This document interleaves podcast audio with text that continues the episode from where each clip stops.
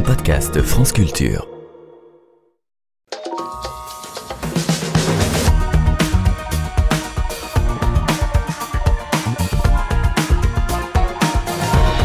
Semaine, nous vous proposons une économie animale. Demain, nous nous pencherons sur le trafic d'espèces menacées, mercredi sur le marché en pleine croissance des animaux domestiques. Mais d'abord, ce sont les animaux au travail qui vont nous intéresser. À la fin du XVIIIe siècle, les vaches, chevaux et chiens se multiplient et accompagnent par leur labeur la révolution industrielle. L'économie en plein essor a besoin de pattes et de sabots et industriels et agriculteurs n'hésitent pas à charger la mule.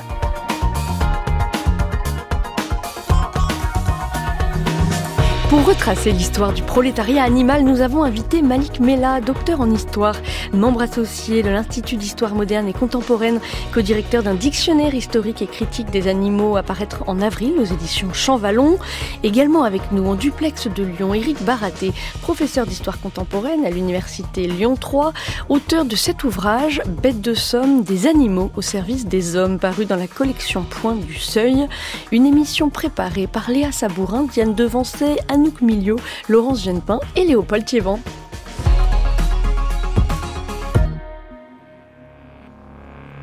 Le, où le tracteur ne peut pas passer, le cheval passe. Un pigeon qui a un œil mort n'est pas un pigeon volontaire. Il n'a pas souvent assez de mordant. Et le pigeon voyageur, il faut qu'il ait du mordant. Il faut qu'il vole naturellement sans avoir besoin d'aucune drogue. S'il avait pas de chien, il n'y aurait pas de berger. hein. Les bêtes sans chien n'ont moins de crainte. hein. Vous pouvez toujours crier, taper. Et Quand ils n'exécutent pas, on change. Quand S'ils ne fait pas, on remplace. hein. Moi, avec moi, ils sont tous bons, les. Quand je donne aux autres, ils sont moins. Avec moi, ils marchent très bien. Peut-être que c'est des animaux, mais c'est nos collègues.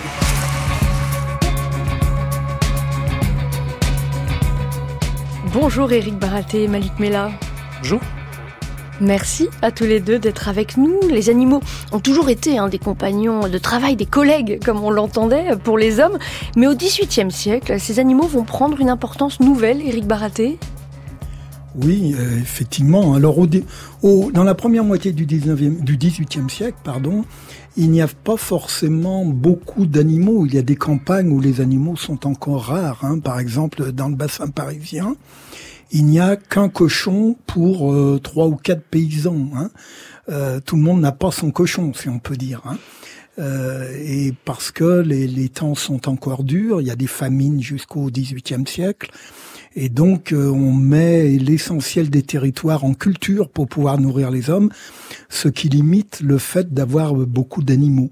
Mais le 18 la seconde moitié du XVIIIe siècle, effectivement, c'est le début d'une explosion en grande partie parce que c'est le début de la révolution agricole. Et donc, on va pouvoir donner à manger à ces animaux, ce qui est quand même la priorité. Avant de les faire travailler, encore faut-il qu'ils mangent. Et oui, le XVIIIe siècle, euh, c'est le début de, la révolution agricole et donc euh, les rendements euh, augmentent, les cultures se diversifient ainsi on peut nourrir les bêtes. C'est pour cela qu'elles se multiplient, Malik Mella. C'est en, partie pour cela et également euh, pour euh, d'autres raisons qui tiennent aussi à partir des années 1760 à la constatation d'un retard de la France par rapport à- aux pays qui l'entourent, par rapport à la Prusse, par rapport à la Suède, par rapport à l'Angleterre, qui ont su transformer leurs animaux. Et dans les années 1760, on a une impulsion qui va être notamment associée à un personnage important qui est Henri Léonard Bertin, donc qui est un contrôleur général, euh, on parle du, du- du ministère Bertin, et ça va déboucher notamment sur toute une série de, de publications et d'initiatives autour des, des ovins qui deviennent à ce moment-là réellement les bêtes à laine. Donc on va avoir dans les années 1760 des travaux de l'abbé Caralier qui va publier deux grands traités des bêtes à laine et puis également, il faut pas l'oublier, la création des écoles euh, vétérinaires. Donc euh, d'abord à Lyon en 1762 puis à Alfort en 1766. hein. Celle de Lyon, c'est la première école vétérinaire au monde? C'est la première au monde, effectivement. Alors on a souvent associé ça à la fois au cheval ou à un changement de sensibilité, mais lorsqu'on regarde, euh, lorsqu'on s'intéresse à la, création, on voit qu'il y a une initiative qu'on pourrait qualifier, on va dire, d'économique. Euh, on sait que dans les échanges entre Bertin et Claude Bourgelat, Claude Bourgelat, donc c'est l'écuyer lyonnais qui, qui va être le premier directeur de ces écoles, on sait qu'il y a une demande autour de l'étude des, des, animaux dans un cadre, on va dire, économique. Oui, c'est ça qui est intéressant, c'est que ce qui émerge au XVIIIe siècle, Éric Baraté, c'est l'idée qu'il faut véritablement mettre les animaux au service de l'économie. Oui, c'est le c'est le modèle de l'animal machine hein, qui a été théorisé au XVIIe siècle, qui était resté un peu euh, une idée euh, une idée philosophique, euh, qui notamment dans la seconde moitié du XVIIIe siècle commence à, à, être appliquée, et encore plus ensuite au XIXe siècle. L'idée finalement qu'il faut transformer les animaux en machines, en moteurs, en, en produits à, en usine à viande ou en lait. Euh, alors, comme ça a été dit, ça ne date pas de la France. Euh, les Anglais ont commencé, les Pays-Bas ont commencé euh, bien avant. Ils ont été des modèles pour les Français. Mais euh, côté français, il y a cette idée vraiment qu'il faut intensifier euh, la, la, production animale. Hein, pour, euh, pour changer d'échelle finalement. Hmm. Hein. Et c'est ainsi qu'apparaît cette discipline nouvelle qu'est la zootechnie, euh, Malik Alors, alors, le mot et la chose, on va dire, apparaissent dans la toute fin du XVIIIe siècle sans vraiment se rencontrer. C'est-à-dire que on sait qu'en 1796, il y a à l'école polytechnique un cours dont on ne sait à peu près rien, un cours de zootechnie et de salubrité publique. Et il y a par ailleurs une autre réalité qui est ce qu'on appelle l'économie rurale vétérinaire, qui est une véritable science de l'animal euh, vivant, de l'animal domestique vivant, qui vise à multiplier, à transformer, à améliorer, à perfectionner ces animaux et également à perfectionner les usages. Donc on, on va constater qu'à partir des années, donc sur cette impulsion des années 1760, dans les années 1780, il y a euh, des liaisons qui vont s'établir entre différents domaines du savoir, des chimistes, des pharmaciens, euh, des vétérinaires, des naturalistes, et de ces liaisons donc euh, va naître une véritable science euh, tournée vers l'amélioration euh, de ces animaux. Et on va expérimenter, si on, voit, si on veut, les, les voies pour les transformer. La nourriture, euh, les traitements, l'hérédité, le sang. Et on va à ce moment-là donc constituer un véritable savoir qu'on peut qualifié de zootechnique. Euh, le premier, à mon sens, traité de zootechnie, il paraît en 1802 sous la plume de quelqu'un qui n'est pas du tout un, agronome, qui est l'abbé de Pratt, hein, qui va devenir ensuite le confesseur de Napoléon, donc qui rentre en France après donc le coup d'État de 1799 et qui, venant d'Angleterre, a constaté l'ensemble des améliorations et constate les retards. Et à ce moment-là, il y a des grands discours et des grandes discussions en France sur la manière de perfectionner les arts économiques, sur la manière de dynamiser. Et parmi les, possibilités, il y a la reprise d'une expansion coloniale. Et l'abbé de Pratt s'y oppose. Euh, et il va lui proposer, euh, euh comme alternative, hein, face à l'ouvrier anglais, face aux paysans indiens, face à la puissance coloniale et marchande de l'Angleterre, d'exploiter ce qui fait au fond la richesse de la France, ses campagnes. Et à l'intérieur des campagnes, il identifie clairement l'animal comme étant le moyen euh, de transformer euh, l'économie. Et ce développement de la discipline, de la zootechnique, sert aussi un projet politique à la fin du XVIIIe siècle, Malik Mella Ah, totalement. Totalement, parce que euh, cette science donc qui naît euh, que reprend l'abbé de Prades mais que reprend également euh, Chaptal donc le, quand il devient premier ministre donc le chimiste Chaptal pas premier ministre pardon excusez-moi ministre de l'intérieur donc en 1801 donc cette science elle naît au fond d'un bouillonnement d'une effervescence conjointe entre des milieux savants et des milieux politiques dans la France du directoire. Le directoire a réellement un programme agricole, un programme agronomique et un programme zootechnique qui va s'incarner dans un certain nombre de grandes figures euh, de bergers, de naturalistes, de vétérinaires et, qui vont créer un corpus vraiment euh, de connaissances hein, visant à, transformer les animaux euh, pour les, adapter aux besoins humains, mais jamais au détriment euh, des animaux eux-mêmes. C'est la, la, particularité aussi de cette zootechnie, c'est que elle incorpore la question qui est importante sous le directoire, qui est la question des mœurs à la fois les mœurs de ceux qui s'occupent des animaux, mais également les mœurs des animaux eux-mêmes. Donc on veut multiplier les animaux, et notamment le gros bétail. Et ce gros bétail, pour le multiplier, il faut moins euh, le tuer, il faut, le il faut détourner, si on veut, les animaux de la boucherie. Et pour cela, il faut euh, alternatives alimentaires. Et donc, on va avoir un ensemble de discours qui vont porter sur l'alimentation, mais également sur les mœurs.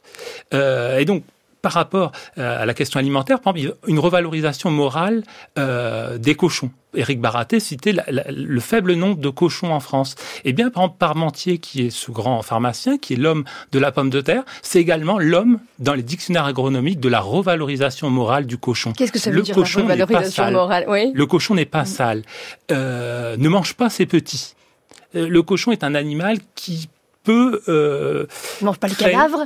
Enfin, c'est aussi l'image qu'on a des cochons. Qui peut créer mm. la prospérité d'une exploitation et qui peut donner en plus, qui peut permettre de trouver une place à tout le monde, les femmes, les enfants qui vont s'occuper, par exemple, de ces cochons. Éric Baratet, peut-être effectivement sur euh, ce développement de l'alimentation qui permet aussi cet essor du nombre euh, d'animaux sur le territoire français. Oui, c'est effectivement fondamental parce que jusqu'au XVIIIe siècle, les animaux euh, sont nourris de manière très aléatoire. Hein. On les envoie notamment dans les forêts. Hein. Par exemple, il y a des grandes transhumances de porcs.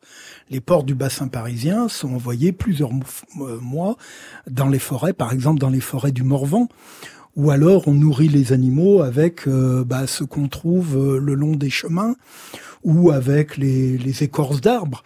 Hein, ça donne des animaux euh, la plupart du temps qui sont assez rachitiques, euh, pas très en forme, parce que l'alimentation la, n'est pas de, de très bonne qualité, mais à l'époque elle n'est pas de très bonne qualité non plus pour les humains. Hein c'est pas forcément euh, une distinction très forte qui est faite à l'époque. Hein. Justement, on a besoin aussi de, plus d'animaux, Éric Baratet, puisqu'en cette deuxième moitié du, XVIIIe siècle, la population euh, s'accroît, l'urbanisation euh, s'accélère, et tout cela va de pair avec une hausse importante de la consommation de lait et de viande? Alors c'est surtout au 19e siècle, mmh. ça, hein, que le décollage se met en place, mais ça apparaît seconde moitié 18e, alors évidemment en priorité dans les grandes villes, hein, Paris, Lyon, Marseille, effectivement, et, et, on voit les campagnes autour qui commencent petit à petit à s'adapter à cela. Euh, par exemple, fin 18e, début 19e siècle, autour de Lyon, les campagnes, euh, bah, par exemple, se mettent à la spécialisation laitière des vaches. Auparavant, on avait sous la plus du temps des vaches polyvalentes, c'est-à-dire qui travaillaient euh, essentiellement, euh, qui tiraient la, la, charrue ou la herse, qui pouvaient tirer une charrette, qui donnaient un veau de temps en temps et du lait de un peu, et puis qu'on tuait en fin de vie lorsqu'elle avait une vingtaine d'années. Donc c'était les vaches polyvalentes. Et à partir de cette époque, on va se mettre, sur le modèle d'ailleurs anglais et hollandais, à spécialiser les animaux, les vaches, côté euh, laitier ou côté euh, à viande. Mm. Et, ça, ça commence euh, dans les campagnes autour des grandes villes à cette époque-là, pour justement commencer à répondre à la demande qui commence à croître. Vous avez évoqué les vaches qui tirent la charrue. Effectivement, au cœur de cette économie animale se trouvent les bêtes de trait.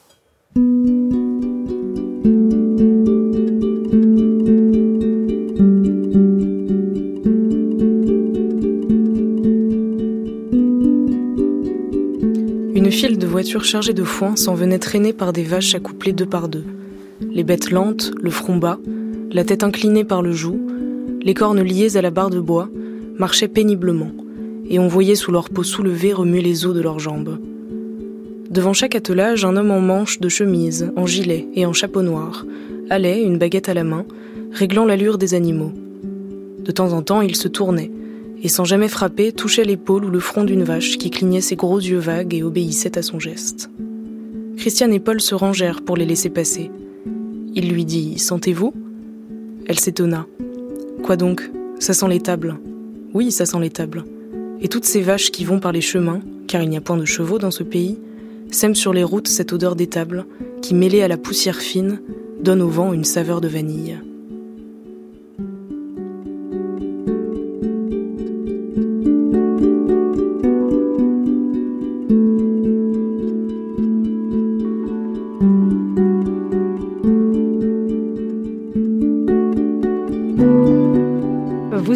France entendez-vous l'écho Nous parlons des animaux au travail avec Eric Paratet et Malik Mela.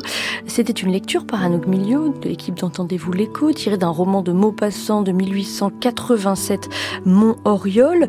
Eric Paratet, les animaux sont utilisés avant tout comme moteur dans le contexte de cette révolution industrielle qui démarre alors effectivement, ce sont avant tout des animaux de travail. Hein. Il y a aussi les animaux à viande et à lait, mais ce qui vraiment se développe, ce sont les animaux de travail.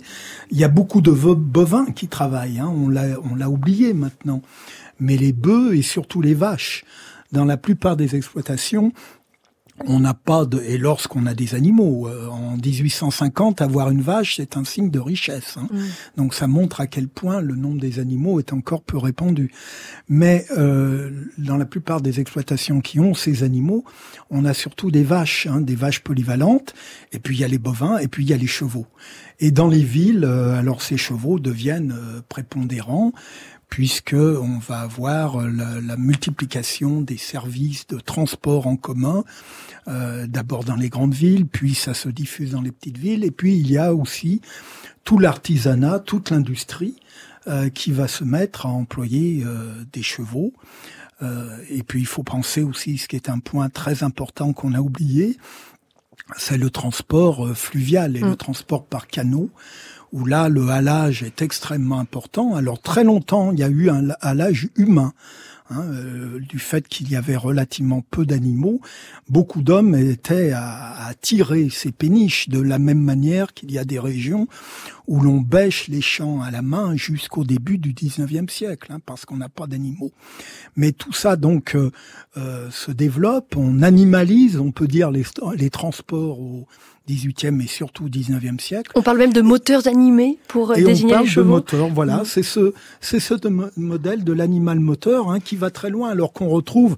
Il faut faire attention. Euh, c'est évidemment un discours des élites. Hein. C'est un discours qu'on trouve chez les zootechniciens, chez les vétérinaires. On ne trouve pas ça chez les, les paysans. Mais il, n'empêche que euh, c'est le modèle qui incarne la, la, tendance et cette idée donc qu'il faut transformer euh, ces animaux en machines ou à produire ou en machines à, à travailler. C'est quelque chose qui va euh, très loin, qui irrigue vraiment les, les mentalités de l'époque, hein, à tel point qu'en en 1913, il y a un club euh, équestre de, des environs de Paris qui écrit euh, dans un texte que le cheval a une énergie inépuisable. C'est-à-dire qu'à force de parler de cheval moteur, eh ben on commence à y croire.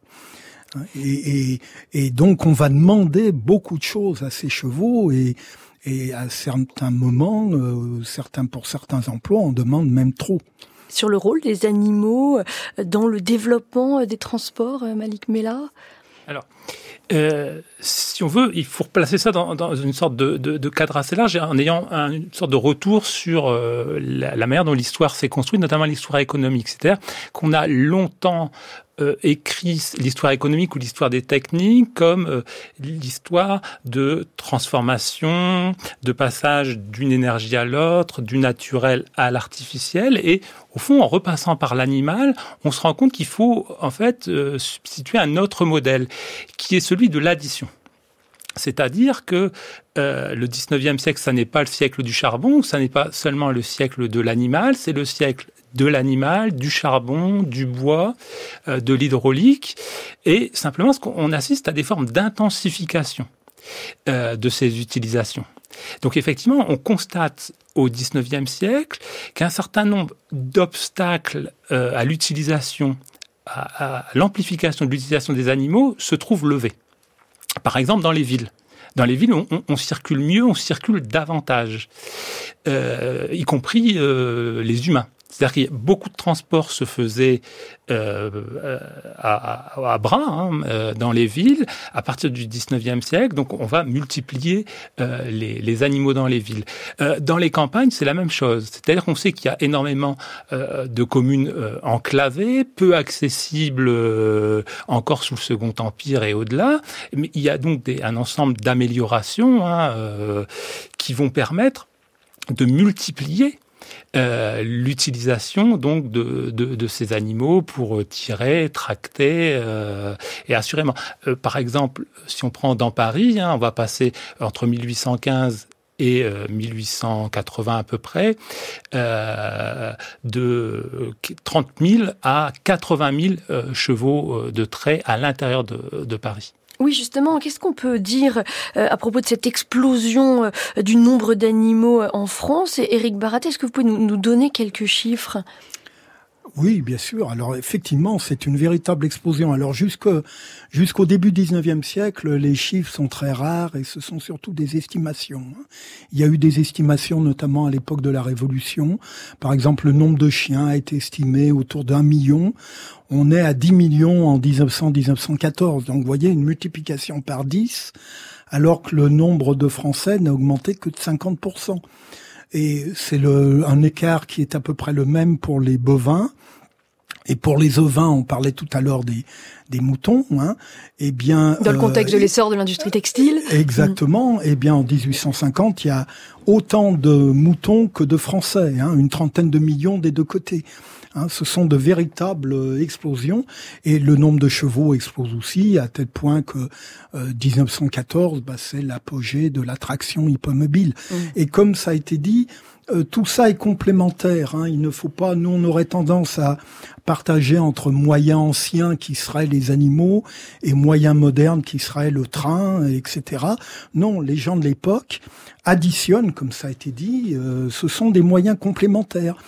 Euh, par exemple, lorsque le train euh, s'installe sur les grandes lignes. Évidemment, il, va supprimer les diligences de grande distance, mais ça va multiplier les transports en commun hippomobiles euh, des petites villes en direction des gares, hein, puisqu'il faut amener les gens vers les gares pour qu'ils puissent prendre le train.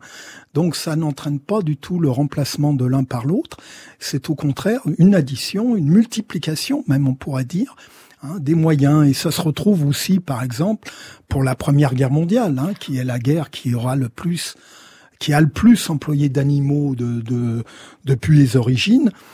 On va y venir, on va en parler hein, de la Première Guerre mondiale. Là aussi, voilà, il y a, y a, une addition des moyens et moderne pour nous et euh, animaux. Mais d'abord, restons encore un peu au 19e siècle, euh, car avec la révolution industrielle, l'utilisation euh, des animaux s'intensifie et se diversifie.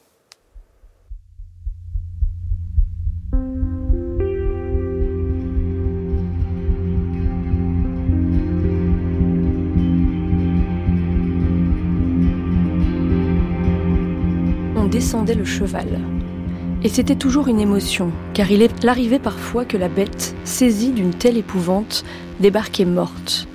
En haut, lié dans un filet, il se débattait éperdument. Puis, dès qu'il sentait le sol manquer sous lui, il restait pétrifié. Il disparaissait sans un frémissement de la peau, l'œil agrandi et fixe. Celui-ci était trop gros pour passer entre les guides. On avait dû, en l'accrochant au-dessous de la cage, lui rabattre et lui attacher la tête sur le flanc. La descente dura près de trois minutes. On ralentissait la machine avec précaution. Aussi, en bas, l'émotion grandissait-elle. Quoi donc? Est-ce qu'on allait le laisser en route, pendu dans le noir? Enfin, il parut, avec son immobilité de pierre, son œil fixe, dilaté de terreur. C'était un cheval bai de trois ans à peine, nommé Trompette, Bientôt Trompette fut couché sur les dalles de fonte, comme une masse. Il ne bougeait toujours pas. Il semblait dans le cauchemar de ce trou obscur, infini, de cette salle profonde, retentissante de vacarme. On commençait à le délier lorsque Bataille, dételé depuis un instant, s'approcha, allongeant le cou, pour flairer ce compagnon qui tombait de la terre. Il lui trouvait sans doute la bonne odeur du grand air, l'odeur oubliée du soleil dans les herbes, et il éclata tout d'un coup d'un hennissement sonore, d'une musique d'allégresse où il semblait y avoir l'attendrissement d'un sanglot. c'était la bienvenue, la joie de ces choses anciennes dont une bouffée lui arrivait, la mélancolie de ce prisonnier de plus qui ne remonterait que mort.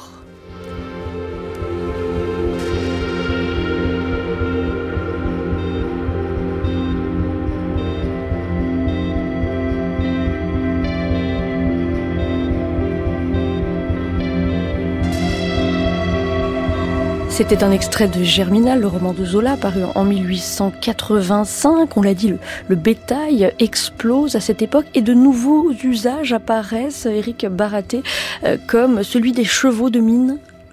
Oui, effectivement. Alors là, c'est vraiment un nouvel usage. Euh, on commence à employer les, les, chevaux dans les années 1820, 1840, ça dépend des régions. Et en fait, ils remplacent les humains. Hein. Dans les premières mines, ce sont des humains qui tirent les, les trains, les wagons. Et euh, les compagnies décident de les remplacer par des chevaux parce que ces chevaux sont plus puissants ils coûtent moins cher et puis ils ne font pas grève. Quoique euh, un cheval maltraité peut s'arrêter de travailler ou devenir agressif et faire grève à sa mesure. Mais bon, à l'époque, c'est pour cela donc qu'on les euh, déploie. Et ces chevaux vont devenir évidemment l'un des grands moteurs de la révolution industrielle, puisque le charbon de l'époque, c'est le pétrole du XXe siècle. Donc c'est vraiment à la base du développement. Et, ces chevaux sont, prennent une importance donc croissante. Hein. Euh, alors il n'y a pas que les mines, il y a aussi tout l'artisanat, toute la petite industrie où on utilise des chevaux, on utilise des chiens aussi, par exemple les couteliers à Thiers et dans d'autres villes de coutellerie. Alors ça, c'est un point important, Eric Baratet, pardon de vous couper, parce qu'effectivement, quand on pense aux animaux, on pense aux animaux de travail, on pense aux chevaux et, aux bœufs, mais les chiens sont de plus en plus utilisés au 19e siècle. Oui, bien sûr. Euh, oui, oui, parce qu'on mobilise tout ce qu'on peut, hein, comme ça, comme ça a été dit. Et les chiens, donc par exemple dans les coutelleries, ils servent à contrebalancer. Le coutelier, il est à plat, il est au-dessus d'une meule pour aiguiser son couteau, et pour qu'il ne tombe pas sur la meule, eh ben, il y a un contrepoids sur ses jambes, c'est le chien. Hein. et alors, il y a ces chiens donc de coutelier, et puis il y a aussi le grand développement des chiens à charrette, euh, dans la seconde moitié du 20e, du 19e siècle, pardon, en France du Nord, en Belgique, en Allemagne, des chiens qu'on attelle à des petites charrettes et un bon chien, un bon matin comme on dit, peut transporter une centaine de kilos. Et donc ils sont utilisés par des maraîchers, par des commerçants, par des artisans, par exemple des, des commerçants qui font la tournée des boulangers qui font la tournée des hameaux pour vendre leur pain avec leur euh, leur charrette à chiens ou par exemple les maraîchers autour de Bruxelles qui amènent leurs légumes, leurs fruits et légumes euh, dans des charrettes à chiens. Et ces chiens, évidemment, l'intérêt, c'est qu'ils ne, la plupart du temps, on n'a pas les acheter, contrairement aux, aux chevaux. Ils mangent moins. Euh, ils mangent de la nourriture humaine, essentiellement du pain. Donc on n'a pas à avoir de champ, par exemple. Et puis ils peuvent bien tirer, comme je le disais, une centaine de kilos. Ça suffit pour beaucoup de pour beaucoup de professions. Et est-ce qu'on utilise des animaux différents pour la traction, par exemple, entre le nord et, le sud de la France, Eric Baraté? Oui, alors par exemple le nord, évidemment, c'est beaucoup plus plat, donc il y, a, ces animaux, euh, ces chiens à charrette. Il y a beaucoup de chevaux dans le nord. Dans le sud, on utilise plutôt des vaches et des bovins parce que les dans les régions plus montagneuses, euh, les bovins euh, sont ont plus de, de capacité à, à monter les pentes. Alors on va utiliser aussi beaucoup dans le sud les mulets et les ânes. Hein. Par mmh. exemple, les ânes dans le Massif central sont extrêmement importants parce que les routes, ne, ce sont des chemins multier justement, hein, jusqu'au au moins jusqu'au milieu du siècle, du 19e siècle, et donc on a beaucoup besoin de, de ces ânes hein, qui sont extrêmement importants. Il ne faut pas les oublier non plus. Sur cette différence d'utilisation des animaux selon les, régions, euh, Malik Mela? Alors, ce qui, ce qui voilà, ce qu'il faut comprendre, c'est ce que nous apprend l'histoire des techniques, notamment l'histoire des techniques par l'usage. C'est-à-dire que jusqu'à l'histoire des techniques, c'est souvent associé à l'histoire des inventions, des innovations. Et quand on passe par l'usage, on voit en fait une mosaïque d'utilisation euh, liée à l'animal. C'est-à-dire que le passage par l'animal met en, valeur la multiplicité des formes euh, d'utilisation d'adaptation des animaux en, fonction effectivement de la région, en fonction du type d'activité. Euh, euh, la France manque de charbon pendant longtemps. Euh, l'animal est, une alternative nécessaire. Hein. Là où il n'y a pas d'hydraulique, on doit forcément passer par l'animal. L'animal, en plus, permet des, adaptations techniques relativement simples, hein, offre une souplesse, offre la possibilité de moduler l'utilisation, c'est-à-dire d'avoir des, utilisations intermittentes. Donc on va se retrouver avec une, mosaïque difficile même à, apprécier euh, d'usage. Hein. Euh, si on pense dans les colonies françaises, par exemple à la fin du XVIIIe siècle, où on trouve les premières formes d'intensification industrielle, qui sont par exemple les, moulins qui servent à, broyer la canne à sucre. À Saint-Domingue, 550 000 esclaves à peu près. Un peu plus de 2000 manèges qui servent à broyer la canne à sucre hein, et une grande majorité, euh, les deux tiers, sont tirés par des mulets. Euh, donc dans les cas, dans euh, les colonies, ça va être les mulets. Dans d'autres cas, ça va être des, des, bovins. Hein. les bovins ayant cet avantage qu'a rappelé Claude Baraté, c'est que leur utilisation est moins onéreuse, hein, puisqu'ils vont se nourrir, par exemple, des résidus. On sait dans la brasserie, hein, les résidus euh, de, de, céréales vont, vont offrir donc l'ordinaire à, à, ces bovins, là où les chevaux sont beaucoup plus exigeants, notamment en avoine. Hein. il faut d'autant plus développer le travail animal euh, en ce début du 19e siècle et tout au long du 19e siècle, euh, Malik Mela, qu'il s'agit pour la France de gagner la compétition avec l'Angleterre qui a commencé sa révolution industrielle avant la France commençait Alors effectivement, ça devient très, très important, notamment euh, dans les années 1798, 1799, 1802, la paix d'Amiens. Donc il y a eu la conviction que euh, la France n'occupe pas dans l'ordre manufacturier, c'est l'expression employée à l'époque, euh, la place qui, lui revient. Elle est au second rang, euh, derrière l'Angleterre. Et donc il y a une sorte de, de mobilisation. Hein, à ce moment-là une floraison d'écrits euh, d'économie politique hein, sur les manières de, restaurer, de redresser, de régénérer. Et ça passe notamment euh, par l'animal. Il faut fournir euh, des, des, des matières premières de qualité en grande quantité. Euh, par exemple, en 1819, euh, Chaptal, dans son ouvrage sur l'industrie française, hein, montre bien, on produit 900 000 kilos seulement de laine euh, très fine issue des, troupeaux mérinos, hein, de la laine qui vaut 4 francs le kilo, là où la laine ordinaire, c'est 1 euh, franc, 2 francs le kilo. Ça, on en produit beaucoup, mais ça ne permet pas, en, fait, à la France de trouver euh, sa place. Il y a un, historien euh, qui s'appelle David Todd qui a écrit un livre qui s'appelle L'Empire de velours. Il explique que l'impérialisme français prend la forme d'un impérialisme informel, tourné sur les productions de luxe, autour du velours. Eh bien, ça va déboucher sur ces productions, notamment du Second Empire, mais c'est préparé en réalité par ces initiatives dès, euh, dès, l'Empire et la Restauration. Le petit cheval dans le mauvais temps, qu'il avait donc du courage, c'était un petit cheval blanc, tous derrière, tous derrière, c'était un petit cheval blanc, tous derrière lui, devant.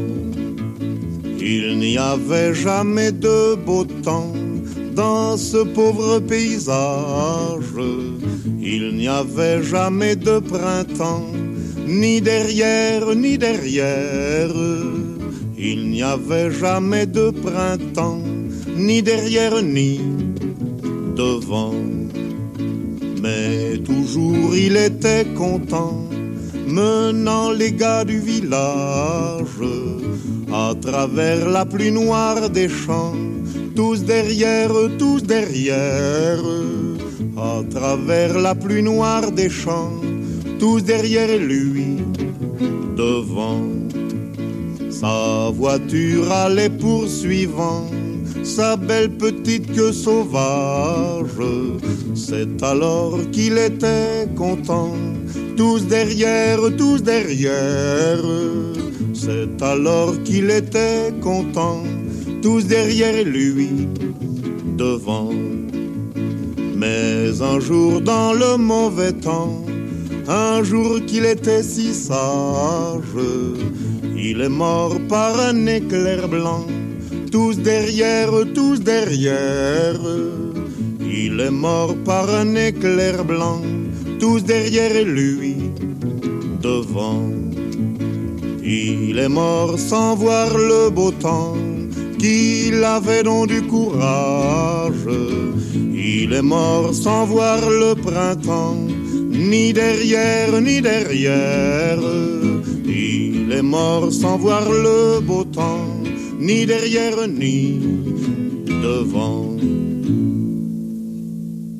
Le petit cheval de Georges Brassens sur France Culture. D'entendez-vous l'écho, chevaux, bœufs, chiens, les forçats de l'industrie, c'est notre sujet. Aujourd'hui, les historiens Éric Baraté et Malik Mella sont toujours avec nous dans cette émission réalisée par Félicie Faugère et Françoise Lefloc avec l'aide de Denis Forger et mise en monde aujourd'hui par Ludovic Auger.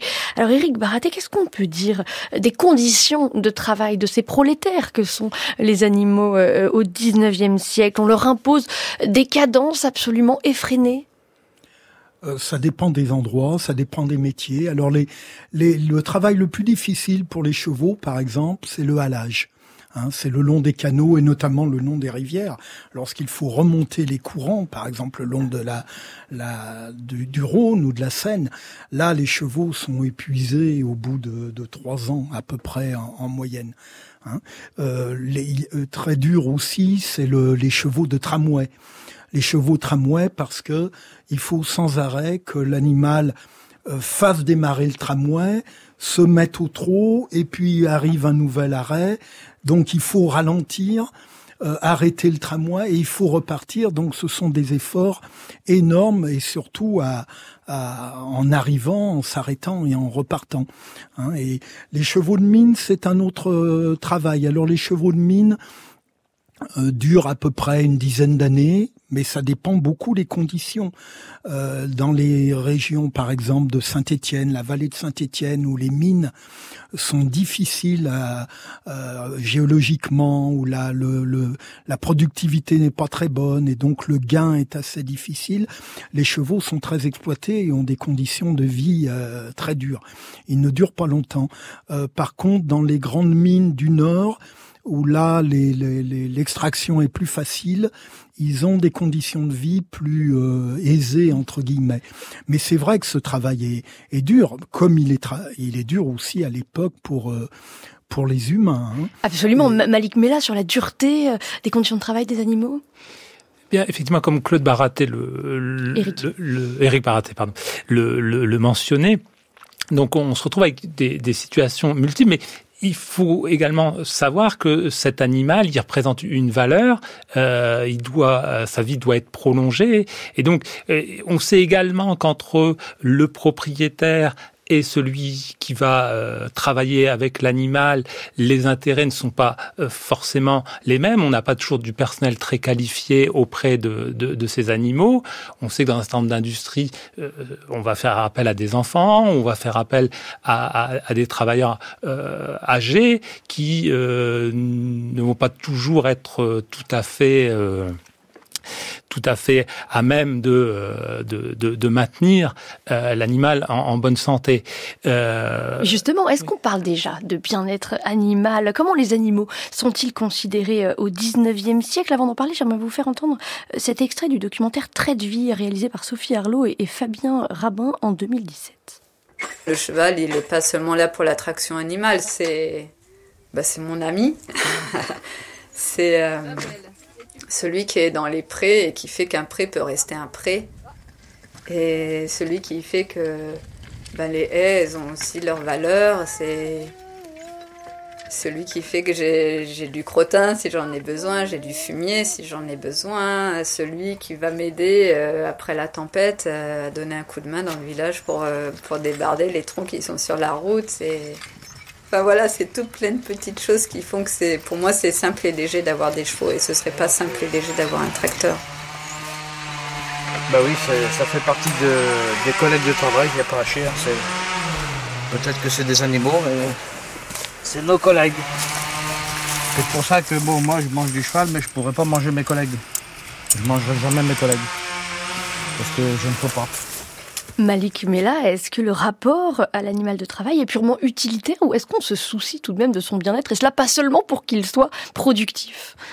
Alors, on se soucie de ce bien-être également pour qu'il soit productif. Alors, dans cette fameuse zootechnie d'avant la zootechnie typique du directoire et de la pensée républicaine, hein, faite sur les mœurs, sur l'instruction, sur la valorisation de ceux qui travaillent avec les animaux, on va trouver une multiplicité euh, de proclamations, de textes qui vont dans le sens de, des propos qu'on vient d'entendre.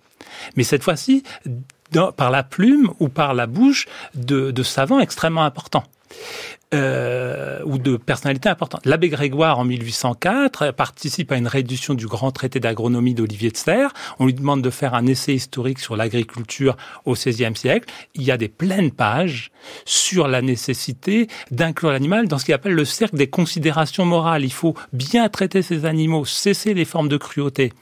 Euh, Parmentier, que je citais, dans la préface d'une grande œuvre qui est un cours complet d'agronomie, euh, des pleines pages également euh, sur la nécessité de, de, de considérer l'animal comme un frère, comme un compagnon de travail.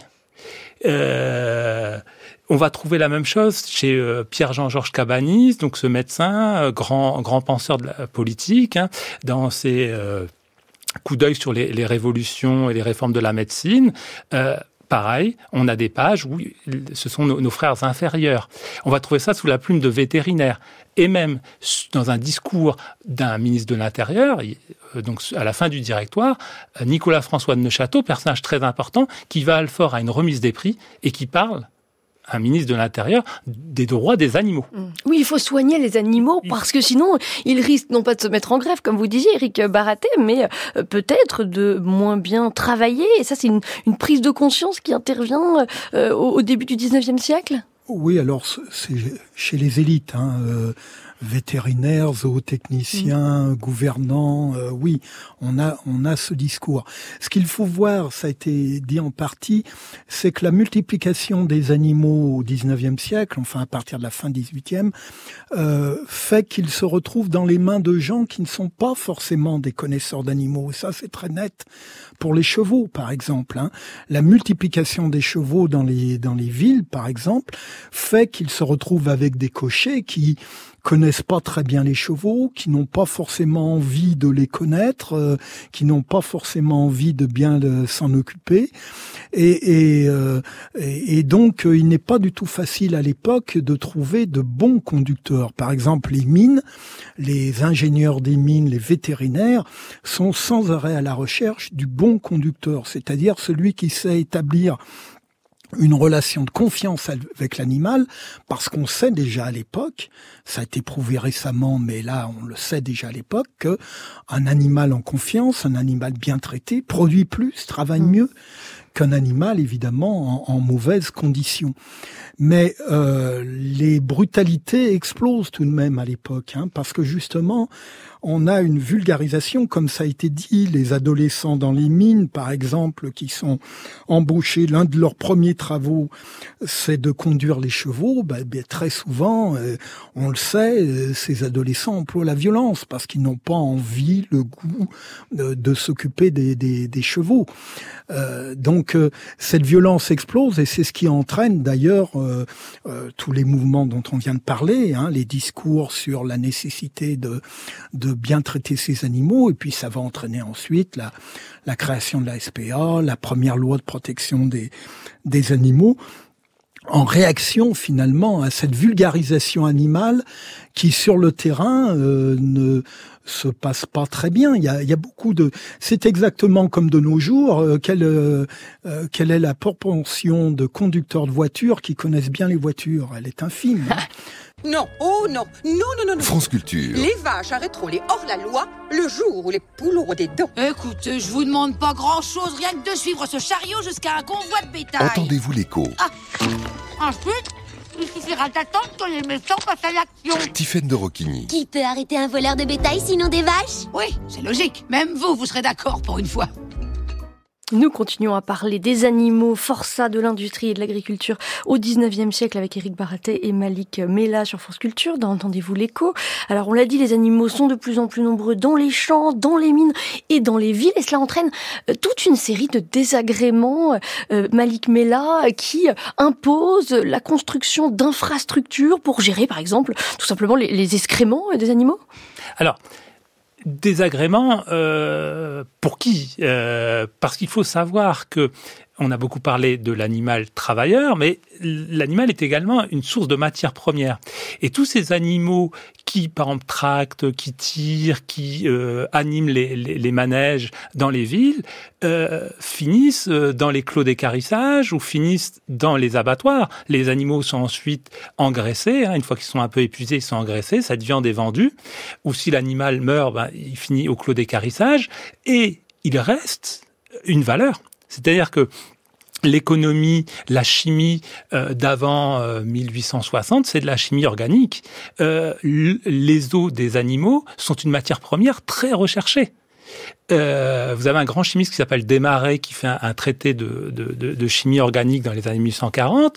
Il dit que l'emploi euh, de, de, des eaux et notamment du charbon animal, qui est très important notamment pour produire le sucre, n'a de euh, cette exploitation n'a de limite que la quantité d'os. On, on, on, manque de, de, de, ces eaux. Ce qui fait dire à, un historien, on a l'eau à la bouche, les eaux à la bouche, si on veut, euh, à, à, ce moment-là. Donc, ça crée des désagréments, mais ça crée également beaucoup de richesses. La ville est, est peuplée d'animaux. On sait que en 1814, avant une épisode aussi importante, vous avez 5000 vaches dans Paris qui fournissent du lait aux Parisiens. Oui, parce qu'on ne peut pas encore euh, transporter le lait. Il n'y a pas encore de, de, transport frigorifique. Donc il faut effectivement des, des étables au cœur de la ville, Éric Baraté? C'est un grand phénomène qu'on a complètement oublié, hein, qui disparaît. Euh, les dernières disparaissent dans les années 50, voire 60, 1950, 1960.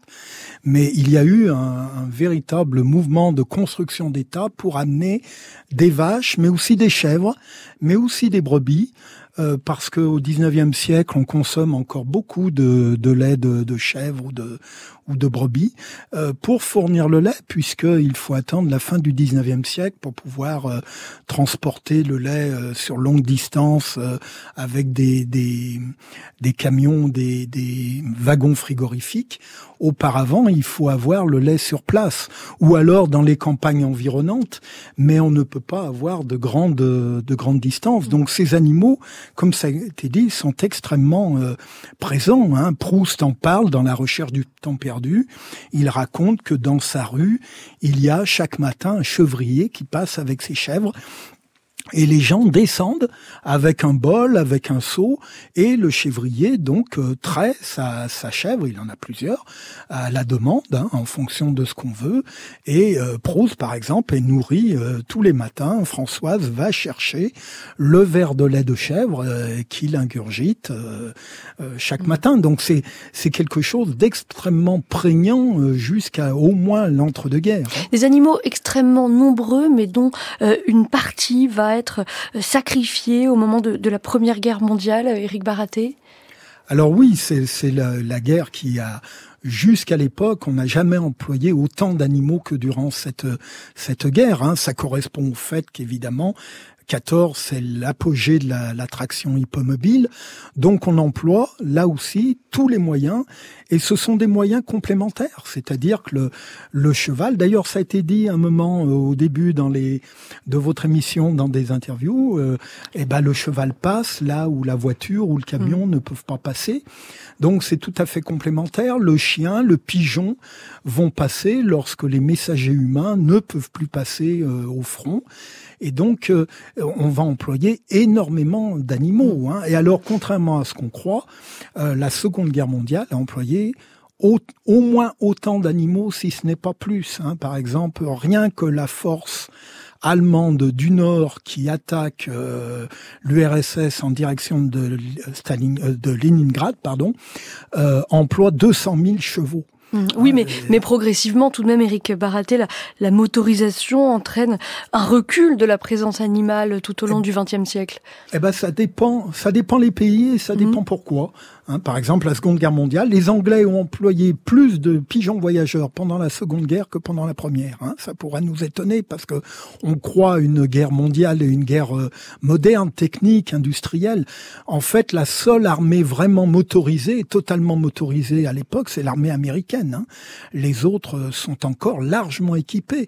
En 40, euh, derrière les chars et les Stuka, euh, les chars allemands et les Stuka, il y a de quantité d'attelages hippomobiles encore. Hein.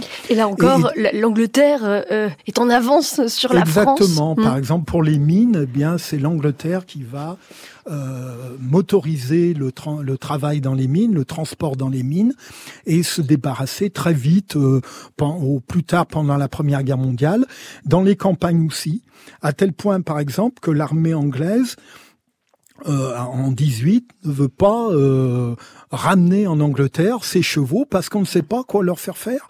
Les campagnes ont été motorisées, les milles ont été motorisées, et donc on, on va vendre ces chevaux anglais vont être vendus aux boucheries euh, françaises, aux abattoirs français, et puis aux paysans qui, par contre, en France, les paysans se rééquipent en chevaux euh, et ces chevaux vont rester très importants euh, jusqu'après la Seconde Guerre mondiale. Malik Mela?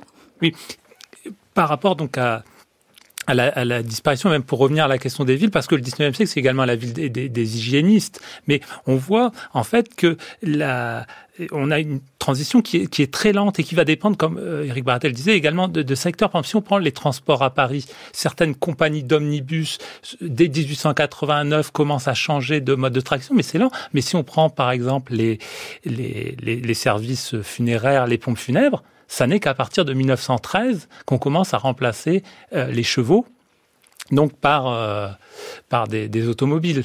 Donc on a des, des, des, transitions euh, lentes, mais en, tout cas l'animal reste effectivement très présent dans, dans, dans, les villes jusqu'au jusqu'au début du XXe siècle. Il est très sage. Très sage. Vous l'utilisez pour quels besoins, ce cheval? Dans tous les besoins de la culture, quoi, la, vigne, les terres, et, pour faire mes commissions euh, en ville, à Beaujeu. Et pourquoi utilisez-vous le cheval encore dans la vigne? Parce qu'au fond, il y a le tracteur. Mais il faut les deux ici, c'est montagneux. où le tracteur ne peut pas passer, le cheval passe. Que pensent les gens de Beaujeu lorsqu'ils vous voient? Ah, bah, ils disent que je suis antique, je, je suis euh, à part de, beaucoup de jeunes. Voilà une archive euh, de France Inter de 1967. En France, Éric Baratet, l'agriculture va tout de même rester assez longtemps dépendante des animaux? Oui, jusqu'au milieu du XXe siècle. Hein. Alors votre votre cet entretien là est très intéressant hein, parce qu'on voit bien à la fois effectivement rationnellement le cheval peut être plus intéressant que le moteur à certains endroits. Hein. Là on parle du, du Beaujolais et, et des, des, vignes sur les pentes. Il n'empêche que dans les années 1950, les nouveaux, euh, les nouvelles générations de, de, paysans ne vont plus supporter ce, ces attelages de chevaux ou de bovins. Pour eux, c'est l'antiquité et ils vont exiger le passage au, tracteur. Et beaucoup de paysans s'équipent en tracteur à l'époque, ne serait-ce que pour retenir le fils à la ferme, hein, pour qu'il ne s'en aille pas, pour, euh, qu'il ne fuit pas. Euh, un, monde qui serait trop euh, trop antique, alors que il n'y en a pas forcément besoin. Mais il y a une espèce de libération aussi. Hein. On parlait tout à l'heure de la fin des, transports hippomobiles à Paris. Eh bien, lorsque la dernière ligne de tramway hippomobile est fermée en 1913, le journal L'Auto, qui est l'ancêtre de l'équipe, alors évidemment c'est un journal partisan, hein, mais le journal L'Auto titre La fin de l'esclavage chevalin. Alors la fin de l'esclavage chevalin, tout le monde de nos jours pense la fin de l'esclavage du cheval. Eh bien non, c'est en fait la fin de l'esclavage pour le l'auto, c'est la fin de l'esclavage des humains par les chevaux, hein, parce que les humains doivent sans arrêt s'occuper de la santé des chevaux, les nourrir, etc. L'animal n'a pas forcément envie de bien travailler ce jour-là, etc., etc. Alors qu'un moteur, une voiture, on lui demande pas son avis. Donc il y a cette espèce de vraiment de libération qui va être très forte hein, au XXe siècle et qui va précipiter le, le, outre les raisons économiques évidemment, hein, mais qui va quand même précipiter le, le transfert. Qu'est-ce qu'il reste aujourd'hui euh, euh des animaux de travail, Eric Baraté, puisqu'on a le sentiment que les animaux sont devenus soit des ressources pour euh, leur viande, soit des, des animaux de compagnie? Oui, c'est ça. On a, on a oublié, on a abandonné en grande partie les animaux de travail. Hein. C'est soit des animaux de production, viande, lait, euh, soit des animaux euh, de compagnie, euh, les chiens, les chats, et même maintenant il y a des il y a des chevaux qui servent de compagnie. Alors pas dans les maisons évidemment, mais on voit beaucoup de gens maintenant qui ont des champs et qui mettent un ou deux chevaux pour simplement pour le le plaisir. Alors il y a un petit mouvement de retour à, par exemple, à l'utilisation des chevaux dans des fermes biologiques, euh, dans, pour le débardage du bois, par exemple, dans certaines forêts, pour éviter le, euh, des dégâts trop importants faits par les grosses machines, mais ça reste quand même, euh, ça reste anecdotique. Oui, puis il y a les, évidemment les, les, chiens dans l'armée, dans la police, les chiens d'aveugles, de bergers, mais tout cela est une petite minorité par rapport à, l'ensemble des, des, animaux aujourd'hui. Peut-être un dernier mot, Malik Mela, sur le recul du travail animal? Sur le recul du travail animal, effectivement, on voit d'ailleurs que pendant longtemps on a associé ce travail animal au folklore. Hein. Les quelques manèges qui avaient été conservés, c'était des, associations euh, un peu régionalistes, un peu ruralistes. Mais on constate aussi qu'il y a tout un intérêt aujourd'hui, euh, aussi par rapport aux pays du Sud, où euh, le travail animal offre des alternatives. on l'a dit, c'est un ensemble de techniques très souples qui permet également d'avoir des systèmes euh, de, de, métabolisme, qui permet d'entrer dans des économies circulaires. Et donc, si ce travail se fait de plus en plus rare euh, dans les pays du Nord, il reste une alternative euh, parfois dans les pays du Sud. Avant de nous séparer, je vous propose d'écouter le grand historien des Lumières, spécialiste de l'histoire du cheval, Daniel Roche, qui nous a quittés il y a un an. Il est au micro de Jean-Noël Jeannonnet. C'est surtout à la campagne qu'on a l'habitude d'évoquer le cheval, et c'est une erreur. Il était très présent en ville. Dans mon enfance, euh, dans les années 30-40, euh, Paris était plein de chevaux. Non seulement à cause de la guerre, où ils avaient évidemment tenu compte euh, pour remplacer les énergies qui avaient disparu, mais même avant, il y avait les chevaux des laitiers, il y avait les chevaux des compagnies de transport, les grands magasins avaient encore des voitures de livraison avec chevaux, donc ce qui faisait un tout autre univers et euh, des problèmes réels, parce que qu'est-ce qu'on fait d'un cheval en ville? C'est tout un système de relations qui a complètement disparu aujourd'hui, mais qu'il faut réimaginer parce qu'il posait quantité de problèmes. Au petit matin, on était réveillé par les chevaux des compagnies de laitiers qui portaient les bouteilles de lait et les grands bidons de lait de fer dans les boutiques et c'était toujours à peu près à la même heure. Quand Paris s'éveillait, il y avait ce bruit et bien sûr les odeurs. C'est la fin de cette émission. Un immense merci euh, Malik Mela et Eric Baraté de nous avoir emmenés aux côtés de ces compagnons de travail que furent les animaux euh, au 19e siècle. Je renvoie euh, à vos ouvrages respectifs. Eric Baraté, Bête de somme des animaux au service des hommes. C'est un ouvrage qui est paru dans la collection Point du Seuil. Et il y a un dictionnaire historique et critique des animaux qui apparaît en avril aux éditions Champvallon que vous avez co-dirigé Malik Mela. Merci aussi à Chantal Nouvelot qui a assuré ce duplex.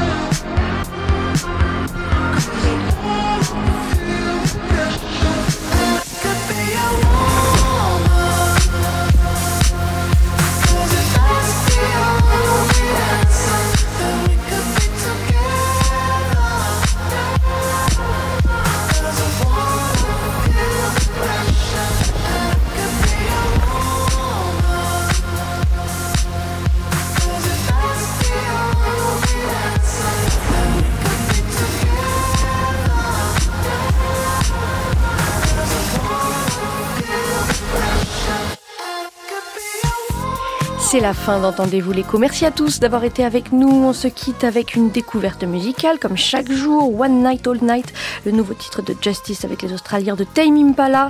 Demain, espèces menacées, se tailler la part du lion. Nous reviendrons sur le trafic d'espèces protégées avec Charlotte Nittard et Megan Nathalie. D'ici là, vous pouvez retrouver toutes nos émissions sur franceculture.fr et sur l'appli Radio France. On vous attend également sur X sur le compte d'Entendez-vous l'écho.